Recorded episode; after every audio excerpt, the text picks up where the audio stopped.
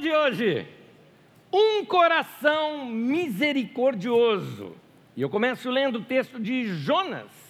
Jonas, capítulo 1, do versículo 1 ao versículo 3. Acompanhe já comigo a leitura aqui nas telas, diz assim: A palavra do Senhor veio a Jonas, filho de Amitai, com esta ordem: Vá depressa à grande cidade de Nínive e pregue contra ela, porque a sua maldade subiu até a minha presença.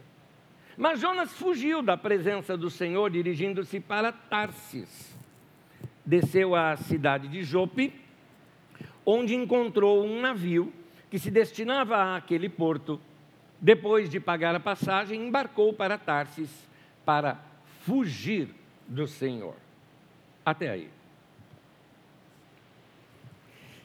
Quantos aqui já leram, com toda honestidade, quantos aqui já leram o livro de Jonas? Não é que quem conhece a história de Jonas, você leu o livro na Bíblia escrito Jonas. Vamos lá.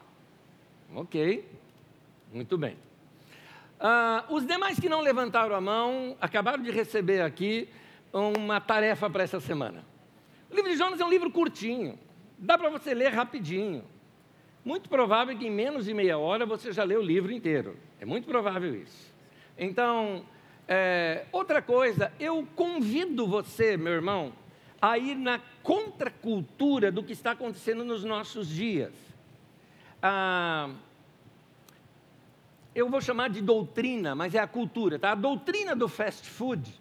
Por que eu chamo de doutrina? Porque é uma cultura que doutrinou nosso comportamento. A doutrina do drive-thru e do fast food, né? Ou, do, ou seja, do iFood, você não precisa mais preparar uma comida, você telefone e recebe na tua casa. Tempos atrás você ia num lugar, pedia numa janelinha, dava volta, estava pronto do outro lado.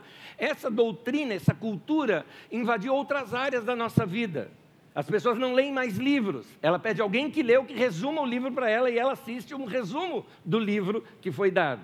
Estão perdendo essa habilidade de leitura. Nosso povo tem lido menos.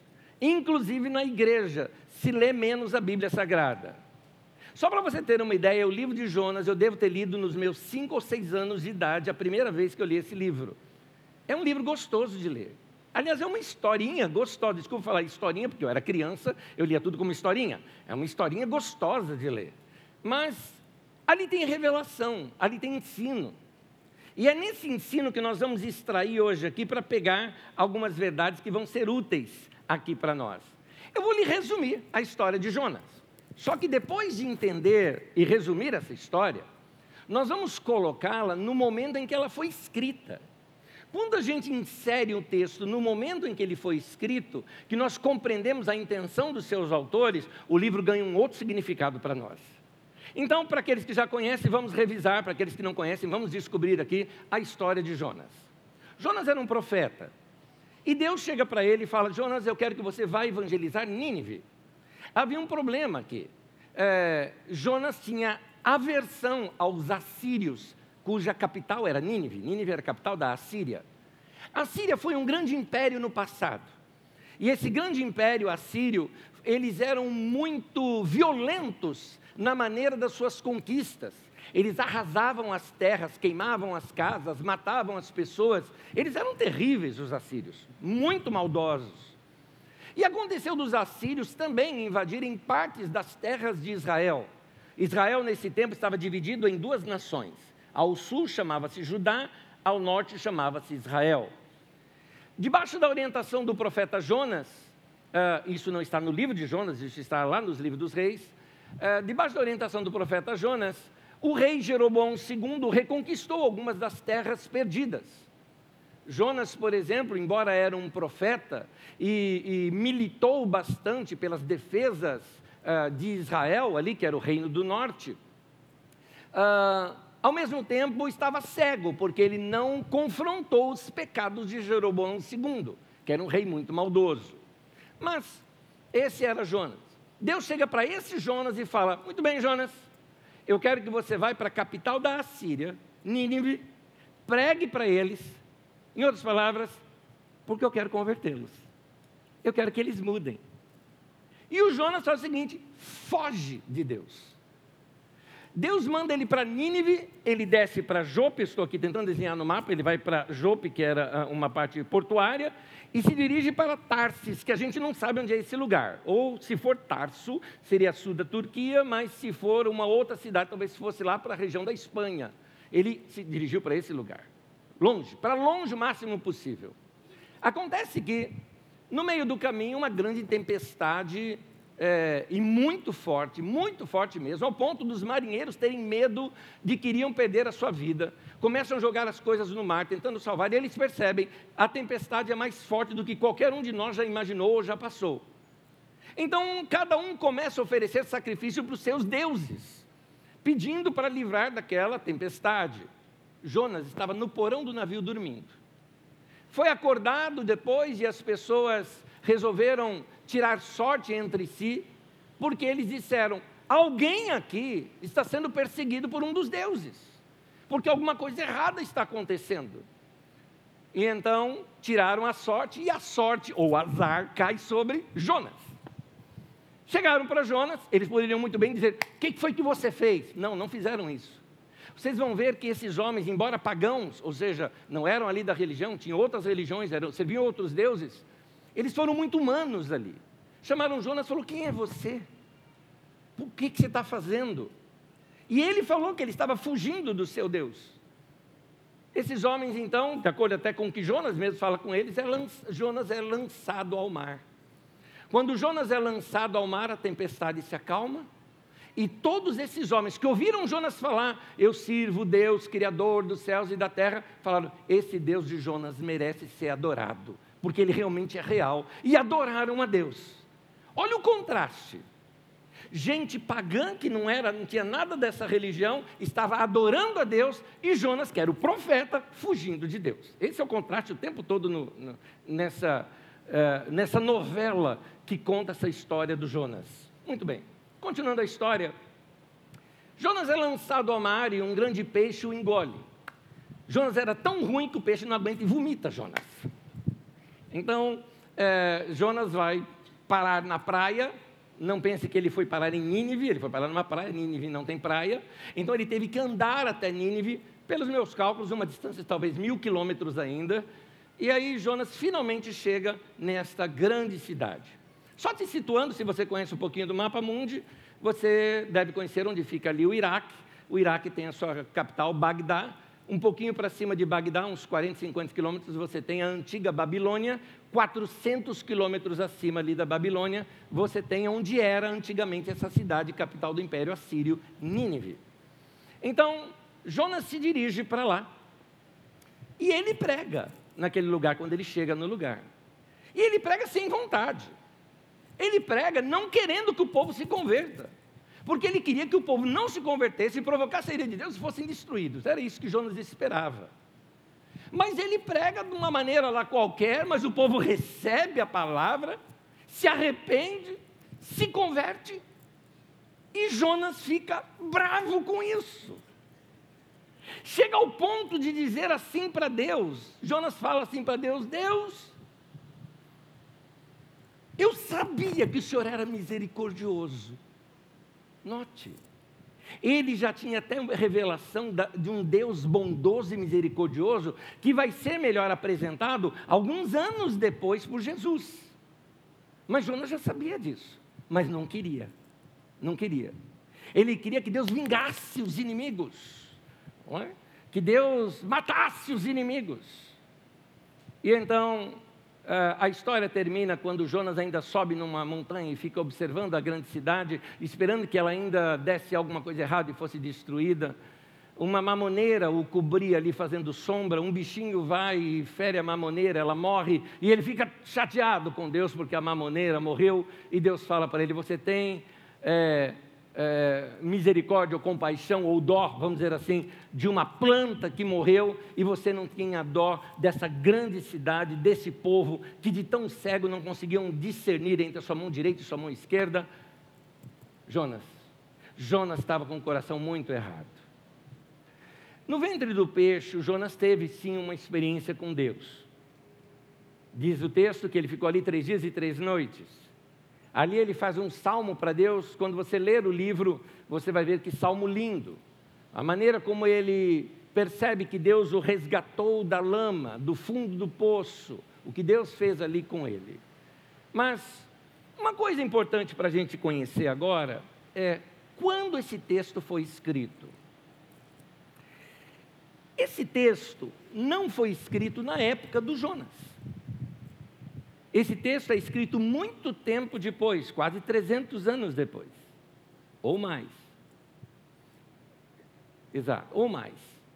Jonas é, é usado como uma figura, quase como uma parábola, para aquele momento em que esses autores escreveram esse livro.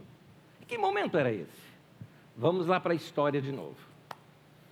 Como vocês sabem e conhecem um pouco da história bíblica, no Antigo Testamento, o povo de Israel foi rebelde contra Deus. Os profetas os alertaram bastante. Eles não ouviram esses profetas. E, finalmente, esse povo é, sofre uma grande derrota quando Babilônia, que era o, o governo, a, a, o império existente na época, é, que predominante na época, Babilônia vem, cerca Jerusalém, invade Jerusalém, destrói Jerusalém, e pega o povo de Jerusalém e os leva para o exílio na Babilônia. Eles ficam muitos anos na Babilônia. A única esperança que tinham eram as cartas que o profeta Jeremias escrevia para eles, dizendo que um dia voltariam. Finalmente esse dia chegou. Babilônia foi derrotada pela Pérsia. O rei persa, que era Ciro, no primeiro ano do seu reinado, tudo isso que eu estou contando não é só história, está na Bíblia também, tá? Tem na história que você aprendeu na, ah, nas aulas de história na escola, mas tem na Bíblia Sagrada tudo isso. Ciro, quando ele, no seu primeiro ano de governo, ele libera os judeus para retornarem e reconstruírem Jerusalém. Mais adiante você vê isso através de Neemias, quando ele vem para reconstruir os muros, Uh, vem antes Zorobabel e começa a construir o templo, vem Esdras para terminar a construção do templo, e aí Jerusalém começa a ser reconstruída, os judeus começam a ter de novo a sua identidade, ficaram como quem sonha, nunca mais imaginavam que eles estariam na terra deles e finalmente estavam. Só que dessa vez eles não queriam errar como erraram no passado. Então, o que, que eles fazem? Eles começam a tomar algumas posturas muito radicais. E algumas das posturas radicais deles foi o seguinte: a nossa nação se desviou do Senhor e começou a servir outros deuses. E muitos desses outros deuses foi trazidos por pessoas de outras nações. Então eles pegaram a aversão a povo que era de outras nações. Primeiro que outra nação, como a Babilônia, tinha destruído a deles. E agora eles estavam assim, uh, uh, com aversão a estrangeiro. E o que acontece? Tinha muitos judeus que nesse ínterim todo, de mais de 50 anos ali, de exílio, se casou com uma mulher estrangeira. Então eles trouxeram um decreto. E o decreto era o seguinte: todo aquele que casou com uma mulher estrangeira tem que se separar, manda essa mulher de volta para sua nação, inclusive junto com os filhos. Tomaram essa decisão e quem pagou o pato sendo aqui o culpado de tudo isso, para que eles não errassem, eram as mulheres estrangeiras. Deixe-me aqui colocar um ponto de equilíbrio. Eu não acho que esses governantes que eram ali, inclusive você tem orientação de homens como Esdras, Neemias, profetas como Zacarias, Malaquias, eu não acho que esses homens, Ageu também, eu não acho que esses homens fizeram de mau coração. Ao contrário, eles estavam zelosos, eles queriam acertar, eles não queriam errar. A nação errou uma vez, eles não queriam que errasse pela segunda vez, então foram muito radicais. Mas aí que está um ponto. Algo faltou, faltou uma coisa aí. Se você é cozinheiro, você deve entender essa palavra: erraram a mão. Sabe quando você vai botar o tempero e erra a mão? O tempero é gostoso, mas é demais. Não foi legal. Eles precisavam de um equilíbrio. Faltou equilíbrio na sua decisão. A gente está falando deles, mas alguns de vocês também foram assim quando você se converteu.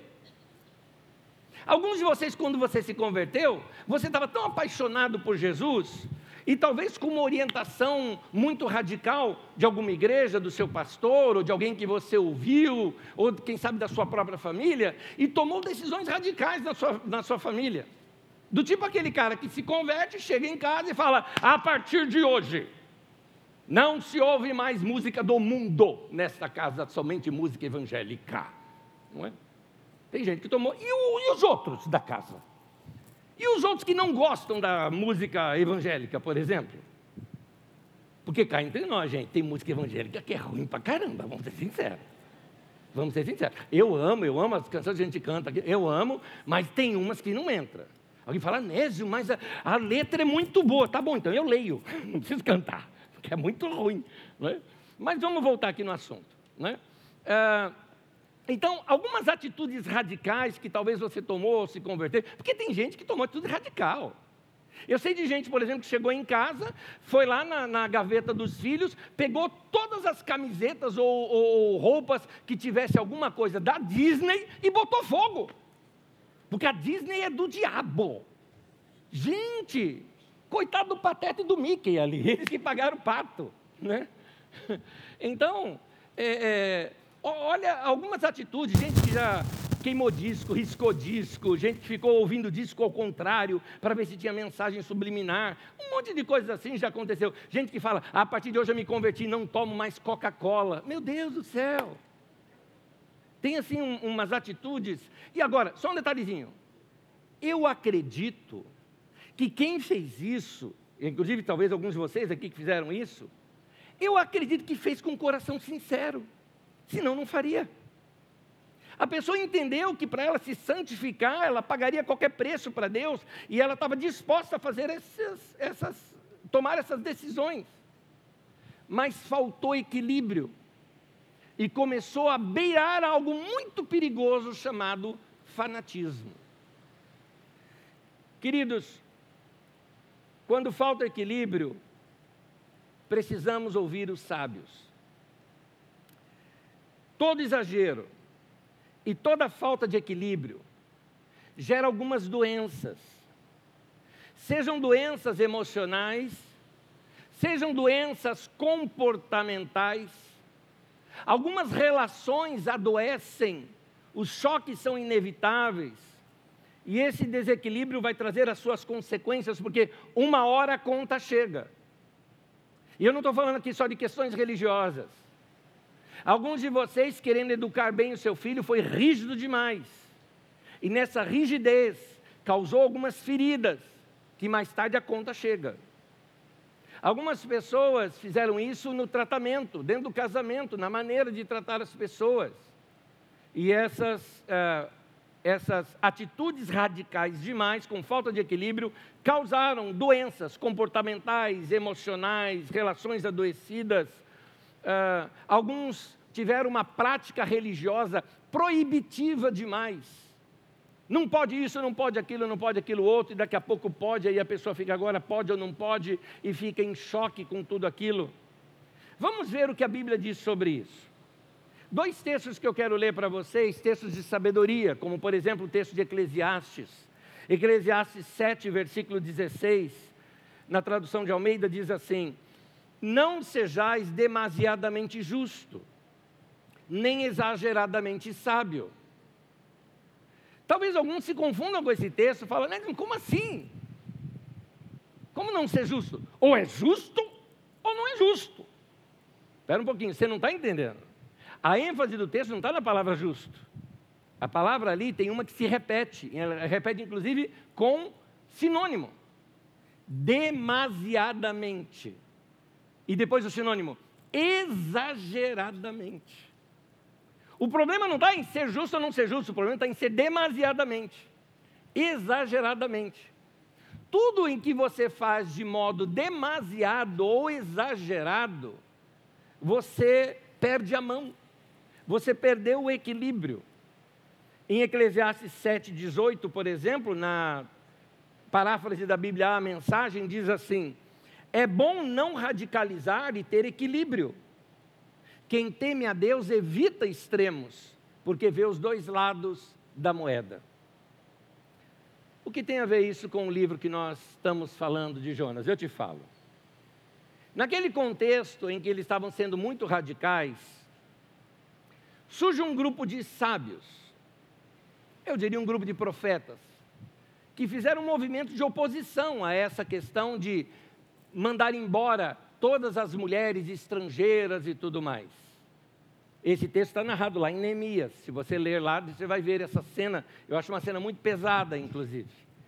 Mas alguns irmãos ali, algum, algum do, do povo ali de Israel mesmo, e líderes, e entenderam, isso aqui está errado, foi exagerado esse, é, é, essa postura. E eles escrevem dois livros. Interessante que um deles veio dos contos das mulheres. Era muito interessante. Porque as mulheres também se reuniam e tinham seus contos. Haviam as mulheres contadoras de história. Quando dava, vamos imaginar aqui uma cena desse tempo, desse período. Imagine então os vilarejos, vilarejos pequenos, normalmente que se tem uma, uh, um forno comum, os fornos não ficavam dentro das casas, era um forno comunitário, de modo que ali se reuniam as mulheres para ajudar a fazer o pão, não é? Todas juntas e ali conversavam juntas e tudo mais no dia seguinte era outra família que dava farinha e fazia o pão, no outro era outra família, e cada família ia tendo o seu dia de fazer o pão ali, por exemplo, usar os fornos, era assim. No final da tarde, por exemplo, os pastores, que normalmente eram meninos, moços, que cuidavam das ovelhas, da casa 1, um, da casa 2, da outra casa, da casa do seu José, da casa do seu Jacó, pegava lá a ovelhinha deles, porque eram gente pobre, tinha uma ovelha só, quem tinha duas já era muito. Então, esses pastores pegavam todas essas ovelhas, levavam para o campo para dar comida para elas, para passar o dia no campo, depois, no final da tarde, traziam de volta. É por isso que Jesus conta aquela história das cem ovelhas, uma se partiu, uma, uma se afastou, o pastor vai lá, busca, corre perigo para trazê-la de volta. Quando ele chega no final da tarde, o que, diz lá o texto?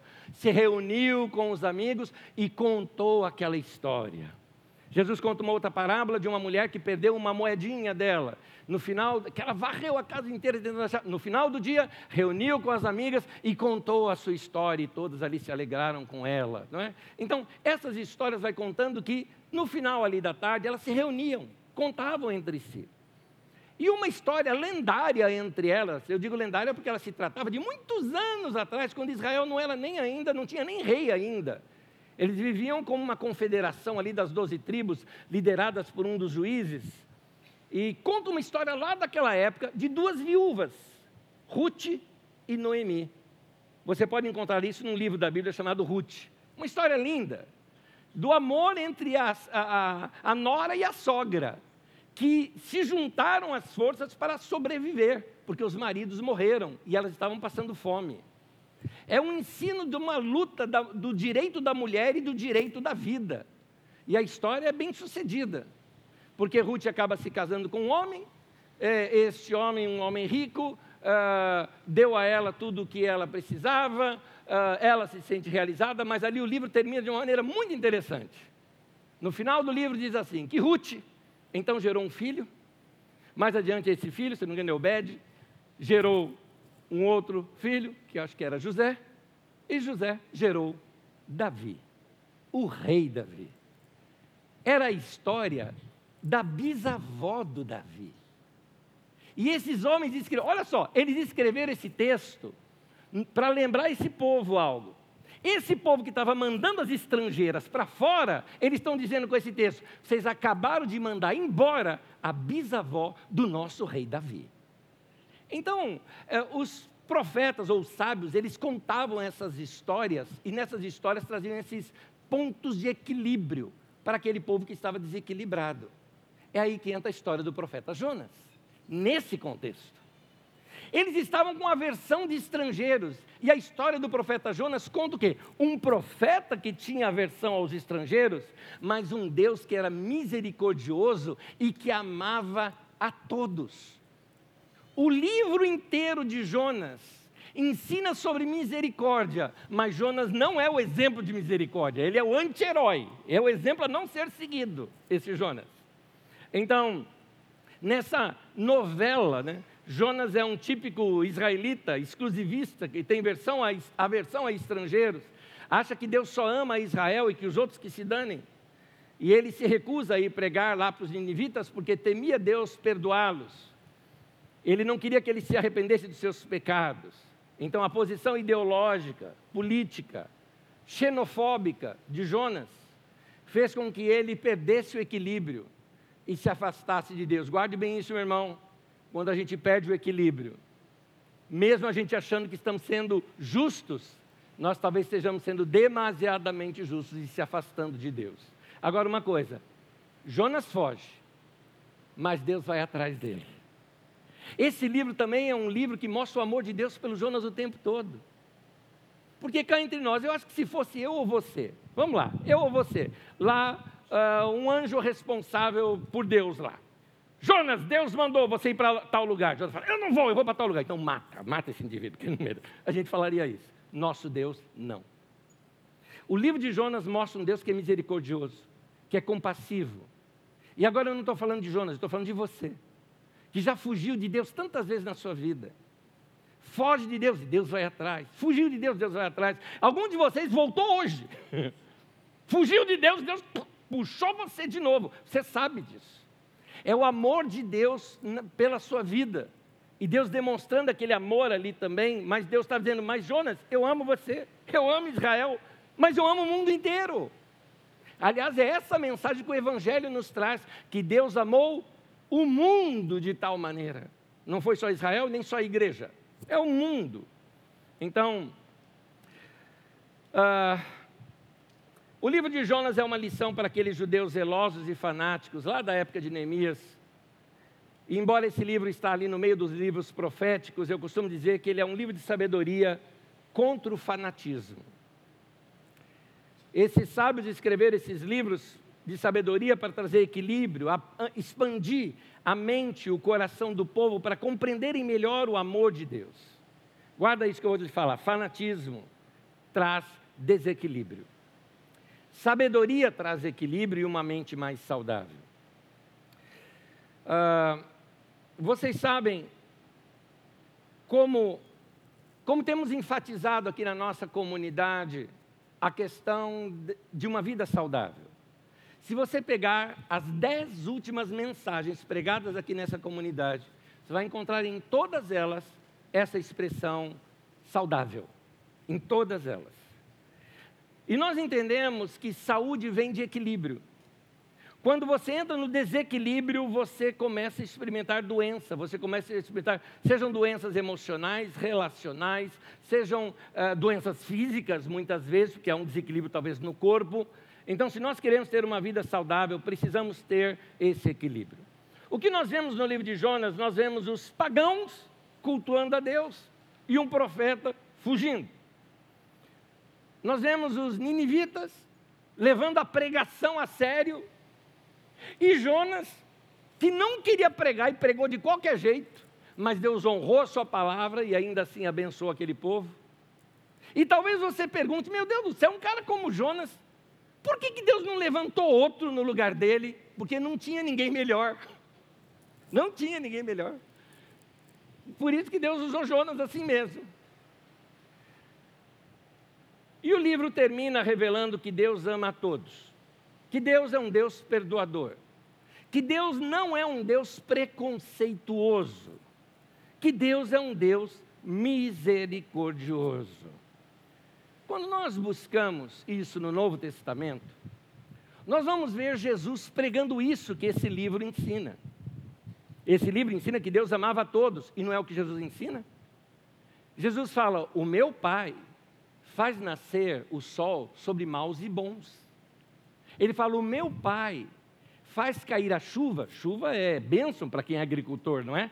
Faz cair a chuva sobre maus e bons. Deus não faz acepção de pessoas, você vê isso com Jesus o tempo todo.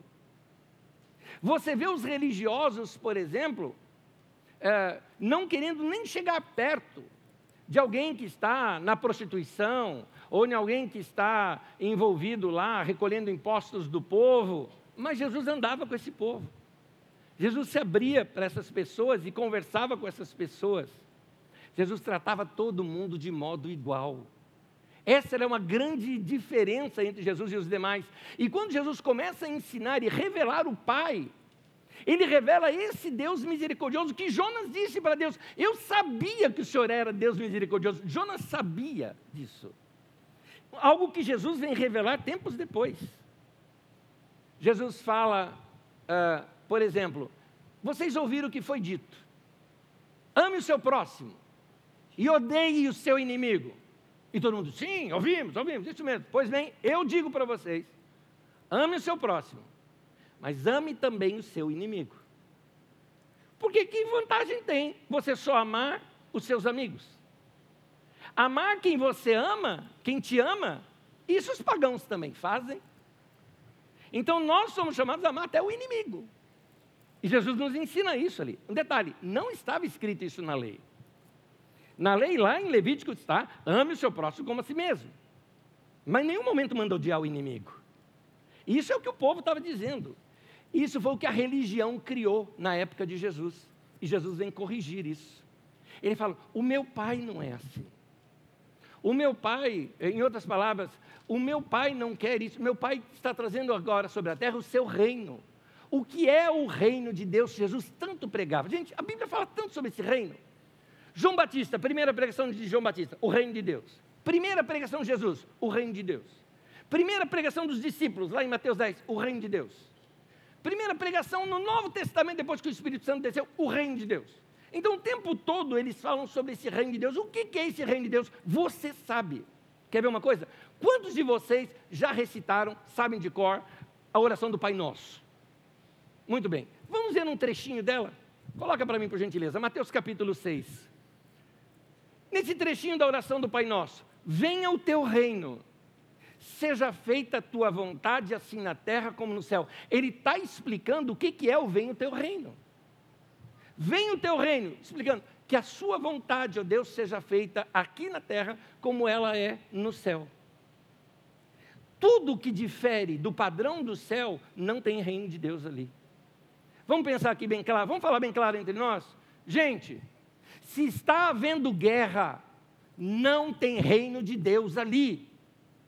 Não tem lado para a gente tomar. Anésia, guerra tal, tal, que lado que você está? O lado da paz. Sou contra a guerra. Porque Jesus falaria isso também.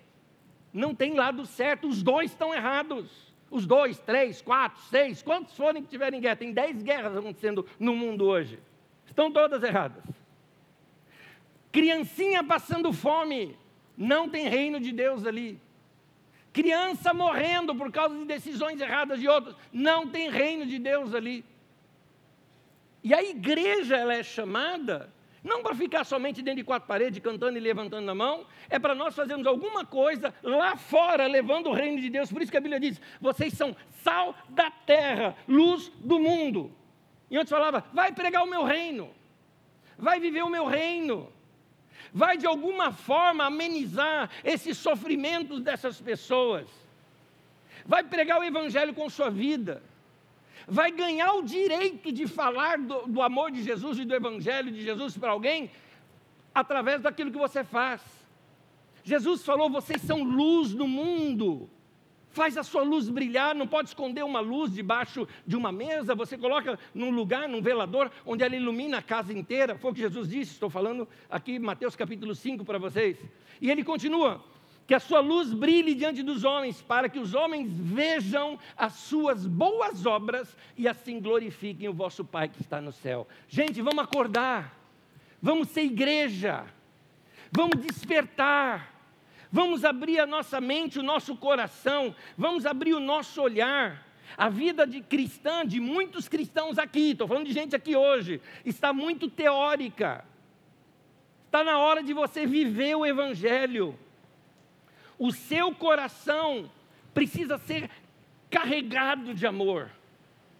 Seus olhos precisam ser assim, lacrimejando misericórdia nos seus olhos. É, Vamos falar isso bem na prática. Se você, meu irmão, bem na prática, ao parar num semáforo com o seu carro confortável, quem sabe com ar-condicionado, nesse calorzão que está aqui passando em São Paulo agora,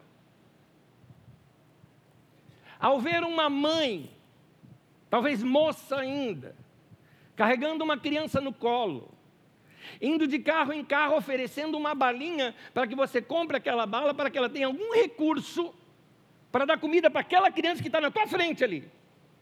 E aquela mãe carregando. E eu te pergunto, você acha que ela queria estar ali? Com certeza não. A minha pergunta ainda não é essa. A minha pergunta é o seguinte, meu irmão: isso não te constrange? Se não te constrange, acorda! Que mundo você está vivendo? Será que não te constrange uma situação dessa? Será que não te constrange o fato de que você talvez tenha que fazer alguma coisa por aquela pessoa? O seu coração precisa nesse momento palpitar, os seus olhos nesse momento precisam se encher de misericórdia. E de alguma maneira você precisa começar a repartir um pouco do muito que você tem com essas pessoas. Vai repartir, meu irmão. Vai ser generoso, vai dar. Eu te pergunto, o seu salário, você gasta ele 100% com você? Se você faz isso, você é um tremendo de um egoísta. Precisa organizar sua vida financeira, organizá-la, viver com menos, viva uma vida mais simples, viva com menos, mas separe algo para abençoar pessoas, repartir com pessoas, repartir com, que, com, com o necessitado. Há pessoas necessitando ali. Você fala, Nézio, mas sei lá, 5, 10 reais que eu der para aquela pessoa não vai resolver a vida dela. Mas, meu querido, ela que está lá do outro lado que vai te dizer muito obrigado. Pelo menos isso já está ajudando. Valorize, é, é, é um ser humano que está ali do outro lado. Não te constrange as crianças passarem pedindo isso para você? Não te constrange o fato de você não ter nada para dar? E eu vou te falar, quando acontece, eu sempre procuro ter dinheiro comigo, ou procuro ter assim, um pacote de bolacha, ou, ou, bala, ou alguma coisa, sei lá, procuro ter alguma coisa, ou mesmo comida, uh, alguma coisa que eu possa dar, eu gosto de jantar comigo, mas tem hora que acaba que a gente sai dando, a gente acaba. E eu me lembro um, um rapaz, e esse rapaz, ele, ele sempre fica num ponto aqui, né, aqui muito próximo aqui de nós, inclusive, e ele tem problemas mentais, claramente ele tem problemas mentais. E ele mora na rua. Mas eu gosto de parar ali e falar com ele alguma coisa. Eu sempre dou alguma coisa para ele, algum recurso, ou bala, ou comida, ou um lanche, alguma coisinha a gente sempre dá. E um dia desses eu vi, eu, não, eu realmente não tinha nada, eu tinha acabado de dar num, alguns semáforos antes eu tinha entregado tudo que eu tinha. E eu chamei ele, eu falei, rapaz, hoje eu não tenho. Ele falou, eu te conheço, moço. Eu te conheço. Eu sei que você tem um coração bom. Né? Eu falei, tá, ele falou, muito obrigado que você abriu a janela para falar comigo. As pessoas têm medo de falar comigo. Ele se sentiu querido naquele momento. Meu irmão, que você não tenha nada, mas abra sua janela Cumprimente aquela pessoa com dignidade. Honre. É, valorize o trabalho daqueles que estão ali trabalhando. Às vezes você não tem mesmo para dar, então cumprimente a pessoa, pelo menos. Não faça de conta que ela não existe. Está parecendo aquelas pessoas que dormem no ônibus, não é? Ou finge que está dormindo para não dar lugar para o idoso. Já viu isso? Está Tá lá o idoso, está lá uma senhora, ele pega e fica assim, ó. Ele não está dormindo, não, é só para ele não dar lugar. Para, para. O nosso cristianismo não pode ser só de palavras, tem que ser de ação. Que Deus nos constranja isso. Amém. Eu quero fazer uma oração com vocês. Uma oração lida. Nós vamos orar juntos, uma oração que, inclusive, algum irmão escreveu isso, mais ou menos no início do século XX agora. No início do século XX. Ela é atribuída a Francisco de Assis, mas não deve ser Francisco de Assis, porque o registro que se tem dela é dos inícios de 1900. Mas é uma oração muito linda. E ao invés de simplesmente lê-la aqui para vocês, eu gostaria que nós orássemos juntos essa oração. Você pode orar comigo? Vamos lá, coloque aqui por gentileza. Vamos orar juntos? Fala junto comigo. Senhor, faça de mim um instrumento de tua paz. Onde houver ódio, que eu leve o amor. Onde houver ofensa, que eu leve o perdão. Onde houver discórdia, que eu leve a união Onde houver dúvida, que eu leve a fé. Onde houver erro, que eu leve a verdade. Onde houver desespero, que eu leve a esperança. Onde houver tristeza, que eu leve a alegria. Onde houver trevas, que eu leve a luz. Ó oh, Mestre, faça que eu procure mais consolar que ser consolado, Compreender que ser compreendido, amar que ser amado, pois é dando que se recebe, perdoando que se é perdoado, e é morrendo que se vive para a vida eterna. Amém.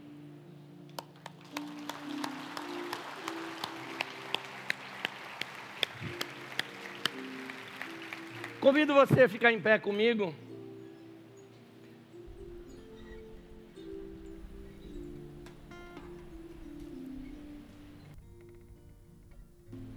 E eu te pergunto: você tem pregado o Evangelho com o seu olhar? Como assim? Eu te explico. Quando você olha para uma pessoa, a pessoa sabe, a pessoa sabe se você a rejeita ou se você a ama. Os seus olhos te denunciam.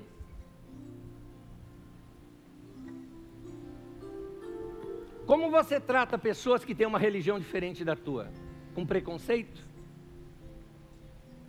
Como você trata uma pessoa que tem uma orientação sexual diferente da sua? Você trata com preconceito?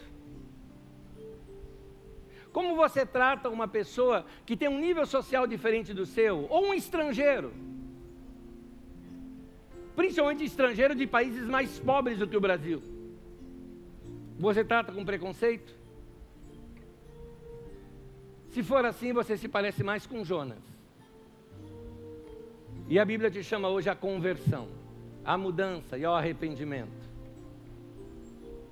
Talvez você possa começar isso hoje fazendo uma oração para Deus, dizendo: Deus, muda o meu coração, muda o meu coração. Me dá um coração como o teu, compassivo, misericordioso, bondoso. Meu irmão, vamos pregar o Evangelho com, compa com compaixão Vamos amar as pessoas e, e não julgá-las, mas amá-las, para poder ter o direito de ajudá-las de alguma outra forma, orientando-os em seus caminhos. Faça as pessoas notarem que você de fato as ama. Reparta um pouquinho dos seus bens. Ajude pessoas necessitadas. Qual a última vez que você fez uma doação de caridade para alguém? Qual a última vez que você repartiu um pouco da sua comida, das suas roupas? E eu não estou falando só de roupa usada. Qual a última vez que talvez você pegou e foi lá e comprou uma roupa nova e deu para alguém que estava precisando? Então, que o nosso evangelho não seja somente de palavras, de gestos, de reunião bonita, que seja um evangelho prático, no dia a dia onde as pessoas que encontrarem conosco podem dizer: ali vai uma mulher de Deus, ali vai um homem de Deus, aquela pessoa me passa o amor de Jesus. Que seja assim, a minha vida e a sua também. Agora sim eu quero terminar com uma frase que essa é de Francisco de Assis. Diz assim: prega o evangelho o tempo todo. Se for preciso, use palavras. Então, prega com a sua vida. Amém? Eu quero orar. Vamos orar juntos. Meu Pai, converte o nosso coração. Dá-nos compaixão, misericórdia, bondade. Tira a maldade do nosso coração. Tira a arrogância, o amor ao dinheiro. Tira isso de nós, Senhor que sejamos homens e mulheres bondosos, misericordiosos, compassivos. Queremos ter, como diz esse tema de hoje, ter um coração misericordioso. Que seja feita esta obra do Espírito Santo na nossa vida. Em nome de Jesus, Senhor. Amém e amém. Ao nosso Deus.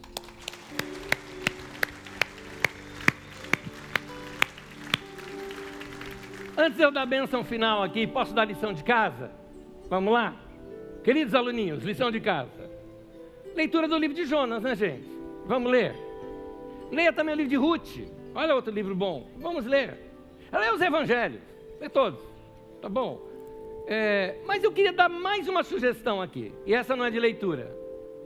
Vocês não vão se escandalizar se eu recomendar uma série? Posso? Obrigado. Deixa eu recomendar uma. É boa, é boa. Eu não sei quantos de vocês conhecem essa série, The Chosen. Vale a pena. Bom, eu só assisti a primeira, tá? A primeira temporada. As demais, se você é, tem no Netflix, tem na Globoplay, tem um monte de lugar. É, ela tem inteira num aplicativo. Você baixa no seu celular e assiste ela inteira, tá? Eu ainda não assisti tudo. Mas até onde eu assisti, que foi a primeira temporada, maravilhoso, gente, maravilhoso. Alguns podem falar o seguinte: olha, eu assisti, mas tem umas coisas lá que não é bem assim. É fato, gente, é uma releitura. Você sabe o que é releitura, né? E não tem nada de errado, não tem nenhuma ofensa, não tem nada de errado. Às vezes tem uma palavra que não foi dita num lugar, foi dita em outro, tudo mais. Vamos, vamos fazer um voto? Vamos deixar de ser chato? Vamos assistir de coração aberto? Quem me conhece há anos aqui, sabe que uma das coisas raras na minha vida sou eu chorar. Raro. Essa série, meu Deus do céu. Nós estávamos na sala, eu tentando conter o choro, não, sabe quando você tenta conter o choro e não consegue? Eu comecei, e aí eu comecei a tremer no sofá, e minha mulher se esborrachando de rir de mim do outro lado, né? Porque ela não está acostumada com isso. Mas aí, quando nós fomos assistir uma outra, um outro episódio, eu falei, vamos chorar mais um pouco. Ela já sabia. Então fica aqui minha recomendação. Assiste. Vai falar sobre Jesus. É isso. É Jesus o tempo todo ali. Vale a pena, tenho certeza que você vai ser abençoado. Vamos terminar? Que a graça do Senhor Jesus e que o amor de Deus, o nosso Pai, e que a comunhão do Espírito seja com todos nós desde agora e para sempre. Amém. Deus abençoe você e sua casa. Até domingo que vem.